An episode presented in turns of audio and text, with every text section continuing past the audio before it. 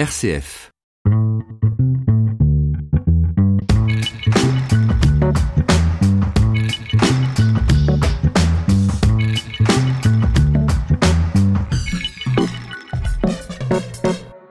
Bonjour à tous, nous sommes toujours aussi heureux de vous retrouver pour cette nouvelle émission, un peu spéciale comme vous pouvez vous en douter au vu des nouvelles conditions sanitaires. Aujourd'hui nous avons la chance de recevoir une toute nouvelle chroniqueuse, Kelsey. Sois la bienvenue parmi nous. Au cœur de l'actualité du lycée ce mois-ci, nous vous parlerons de la rentrée assez spéciale qu'ont vécu les élèves du lycée le 2 novembre dernier et nous vous parlerons des épreuves qu'ont passées les élèves de première et de terminale.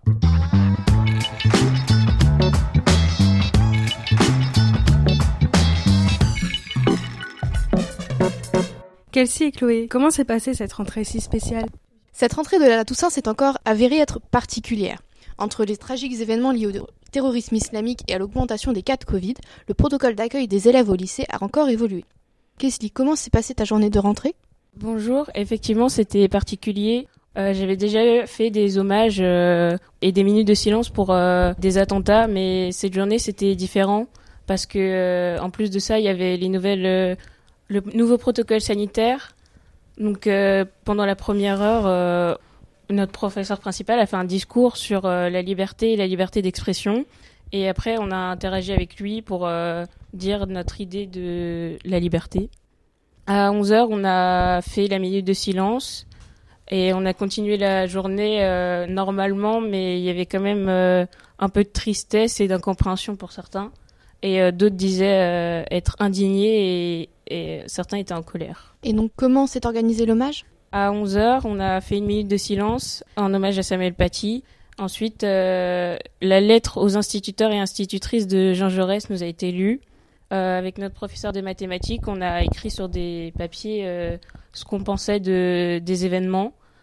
Et après, on a lu euh, à voix haute euh, dans la classe. Et qu'as-tu retenu de cet hommage? Euh, J'ai retenu que bah, déjà, c'était assez difficile pour tout le monde.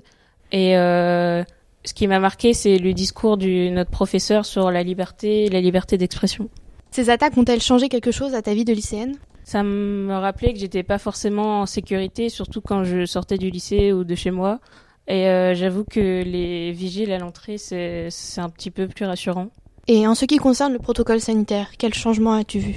Euh, j'ai vu que tout le monde essayait de faire un peu plus attention. Euh, moi, ça m'a rappelé de continuer à rester vigilante pour moi et mes proches. Jeudi 5 novembre, le ministre de l'Éducation a annoncé sur les réseaux sociaux, notamment Instagram, la suppression des épreuves communes qui allaient donc se passer en contrôle continu et la nouvelle organisation des cours, 50% de présentiel, 50% de visioconférence ou de non présentiel.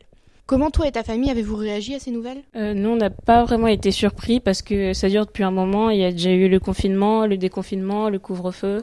On pensait que, on, on savait que ça allait pas se terminer aussi bien, entre guillemets. Eh bien, merci Kelsey, nous te souhaitons la bienvenue dans notre équipe. Mais la rentrée s'est avérée d'autant plus stressante pour les élèves de première et de terminale qui ont dû affronter les épreuves blanches. Julien et Rose, la parole est à vous. Alors effectivement, les terminales ont dû passer leur première épreuve de spécialité. Donc euh, Rose, est-ce que tu pourrais nous expliquer un petit peu plus ce que sont les spécialités? Alors oui, en première, euh, lorsqu'on arrive en première, on doit faire un choix entre 12 matières et on doit en choisir 3 qui auront sûrement un rapport avec notre orientation plus tard. Et arrivé en terminale, on doit lâcher une de ces trois matières et terminer avec deux matières, oui, des spécialités seulement. Et toi, Maïssa, vu que tu es en seconde, est-ce que tu as déjà réfléchi aux spécialités que tu choisiras en première? Alors oui, j'ai déjà réfléchi. Notre professeur principal nous a demandé de compléter un tableau avec euh, les spécialités qu'on veut choisir. Et euh, pour ma part, je suis plus orientée dans les sciences, donc euh, j'ai pris physique, chimie, SVT et maths pour continuer la première, voilà. Et alors toi, Marius, qu'est-ce que tu as choisi en première et quelle matière tu as choisi tout simplement d'éliminer en terminale? Alors moi, en première, j'étais parti du coup sur un axe euh, un peu pareil qui était euh, scientifique, donc euh, avec maths, physique, chimie et numérique, qui était donc une toute nouvelle euh, matière euh, l'an dernier. Et, moi, en- dans mon esprit de seconde, je pensais euh, lâcher euh, le numérique Et au final, c'est comme c'était une toute nouvelle matière et on n'avait jamais euh, pratiqué un peu bah, cette matière, l'informatique en général. Et c'est une matière qui m'a énormément plu euh, l'an dernier. Et puis euh, la physique-chimie, je l'ai un peu laissé de côté parce que ça commençait à devenir un peu plus dur. Donc pour ma part, j'ai laissé de côté la physique-chimie l'an dernier. Le confinement, ça m'a un peu arrangé. Et puis maintenant, je reste avec mes maths et les, la NSI. Et toi, Chloé, nous vivons des périodes euh, un petit peu incertaines. Au niveau de l'orientation, je me demandais si, en tant que première l'année dernière, ça t'a posé des problèmes, euh, le confinement par rapport aux spécialités, euh, à l'apprentissage en général. Bah, Pour ma part, le confinement a eu un réel impact sur mon choix de spécialité en terminale, parce que donc aujourd'hui j'ai donc humanité, littérature, philosophie, une matière sur accès géopolitique, sciences politiques et j'avais donc en première SES, euh, donc économie. Et donc euh, dans mes plans en seconde, je me voyais arrêter euh, donc la philosophie. Et ben finalement, pendant le confinement, avec le bac qui s'est retrouvé sur le contrôle continu, j'ai finalement arrêté la SES parce que j'avais de très bonnes notes, ce qui m'a permis d'avoir une, une, note tout à fait satisfaisante au bac du contrôle continu. Et donc aujourd'hui, je continue humanité, littérature, philosophie et géopolitique.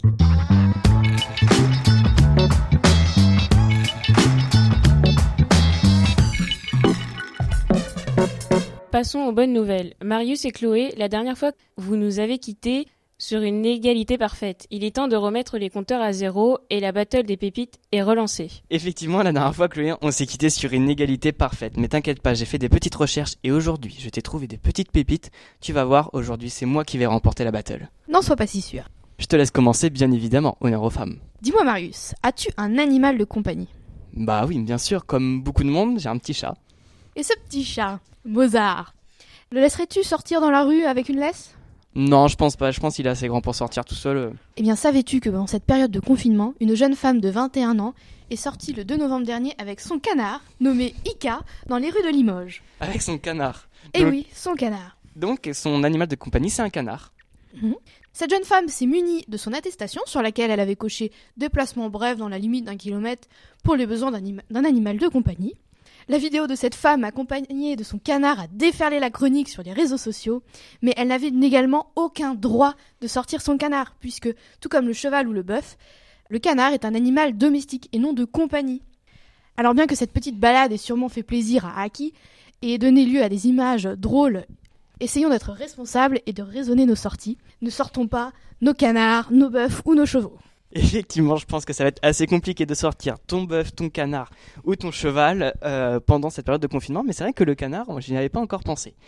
Pour ma part, moi, c'est pas un canard que je vais sortir, mais c'est des poubelles. En sortant ces poubelles, un homme a accidentellement jeté 22 000 euros dans un sachet. Les billets sont toujours dans la rue. C'est ce qu'on appelle faire une belle bourde. Effectivement, l'histoire insolite se déroule à Jabria, au Koweït. Il y a quelques jours, un homme a retiré 8000 dinars, soit l'équivalent de 22 000 euros, dans un distributeur de billets. De retour chez lui, il a ensuite placé son argent dans un sac poubelle, histoire de le mettre en sécurité et de ne pas le perdre, et après, c'est le drame. L'histoire aurait pu se terminer là, sauf qu'à un moment au moment de sortir ses poubelles, l'homme s'est trompé et au lieu de déposer le sachet contenant ses déchets sur le rebord de la route, il a accidentellement déposé celui contenant tout son argent. Il est donc rentré chez lui avec sa poubelle et a perdu 22 000 euros. Exactement, il n'y a rien de plus anodin. Quand tu rentres chez toi, tu perds 22 000 euros. Tout le monde est, au courant. Évidemment, bien sûr que non. Il ne s'est rendu compte de son erreur que plusieurs heures après. Alors, bien sûr, il était trop tard. Les services de la voirie étaient déjà passés. C'est une belle donation pour les éboueurs. Et comment s'est finie cette histoire? Qu'est-ce qui se passe en ce moment? Où est cet argent? Mystère, mystère. Le malheureux a donc aussitôt contacté les autorités et après avoir prouvé qu'il s'agissait bien de son argent en présentant notamment son reçu, il a pu obtenir de l'aide. Une enquête a été ouverte pour tenter de retrouver les fameux billets perdus, mais selon la presse locale, il y a très peu de chances pour que l'homme puisse retrouver un jour son argent. Eh bien, nous souhaitons une belle vie à cet éboueur qui a gagné 22 000 euros sur le coin d'une poubelle.